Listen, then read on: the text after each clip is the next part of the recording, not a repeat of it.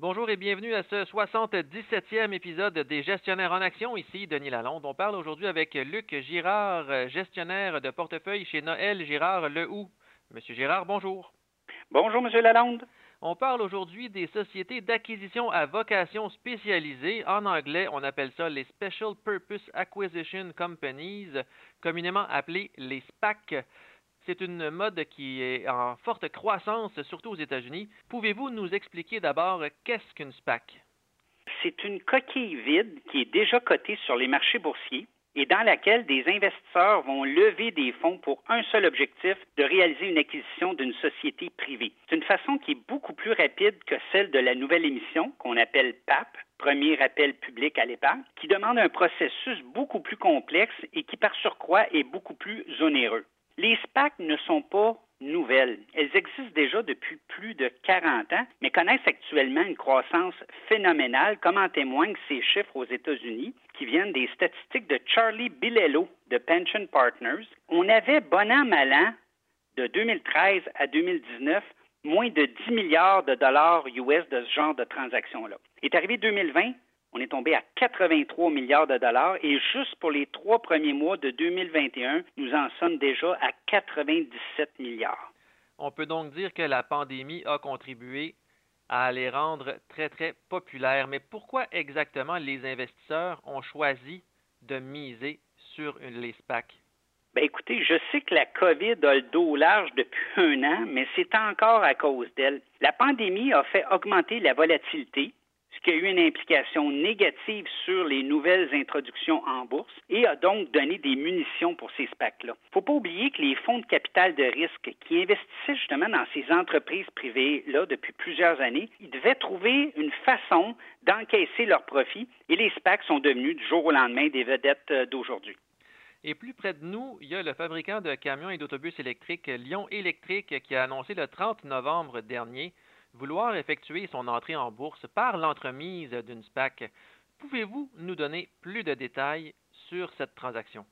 Oui, oui, tout à fait. Lyon Électrique a été approché par le SPAC de Norton Genesis Acquisition, qui transige aux États-Unis sous le symbole de NGA. Le titre se transige autour des 16,60 américains. Les deux entités ont annoncé leur intention de fusionner le 30 novembre dernier, comme vous avez dit, et devraient conclure la fusion lors de l'Assemblée spéciale du 23 avril prochain.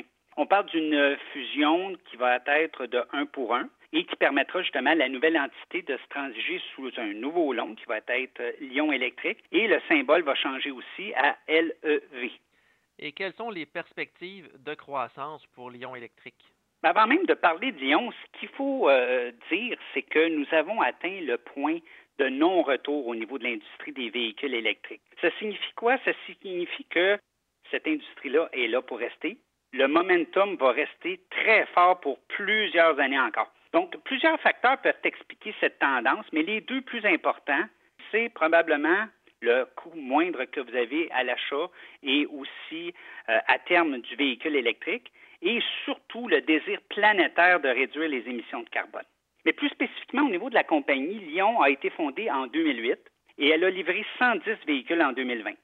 La croissance est tellement phénoménale que la compagnie planifie livrer en 2021 650 véhicules et plus de 18 000 en 2024.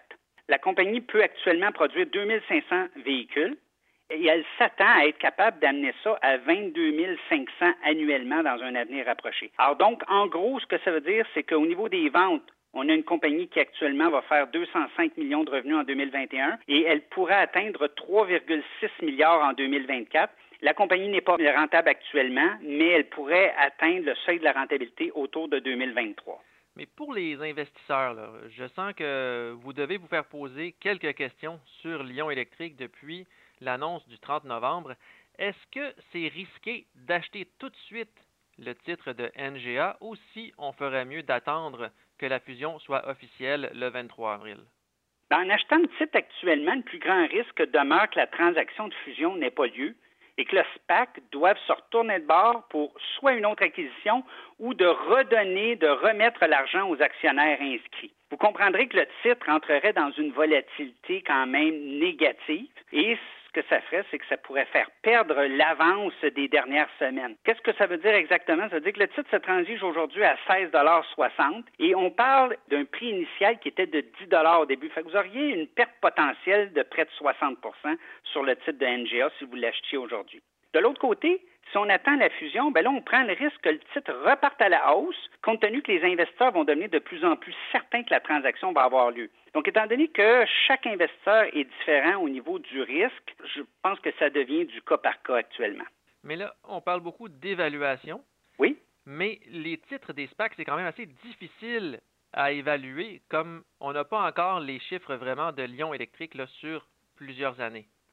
C'est déjà difficile lorsqu'on a une nouvelle euh, compagnie qui vient en bourse avec un PAP, donc un premier appel public à l'épargne, c'est déjà difficile d'évaluer quelle évaluation, si le titre est cher ou pas cher. Imaginez lorsqu'on va avec un SPAC. Donc, je vous dirais que pour pouvoir vous concentrer sur quelque chose pour bien acheter le titre, allons-y avec peut-être euh, quelque chose qui va être plus long terme, donc une industrie du véhicule électrique qui est là pour rester, qui possède un momentum exceptionnel. On a aussi un marché potentiel de 100 milliards de dollars annuels. C'est une compagnie qui a déjà déjà une gamme de produits disponibles sur le marché et la compagnie qui possède une expertise de plus de 13 ans dans le marché. Suite à la fusion, ça va être dans les mains de la compagnie. Il va falloir qu'elle livre les véhicules puis qu'elle rencontre les attentes élevées qu'elle a mis en place. Alors, je vous dirais qu'on se tient au courant. Et juste pour dire, euh, en terminant, comme Lyon Électrique n'est pas le seul cas d'espèce qui veut entrer en bourse par le biais d'une SPAC, on parle entre autres de WeWork, l'entreprise de bureaux partagés, et aussi l'entreprise de cartes sportives TOPS, qui toutes les deux vont faire leur entrée en bourse prochainement par le biais d'une fusion avec une SPAC. Donc, c'est une tendance qui semble encore très, très à la vogue du côté américain. C'est quelque chose qui va se poursuivre pour encore plusieurs années. Merci beaucoup, M. Girard. Merci à vous.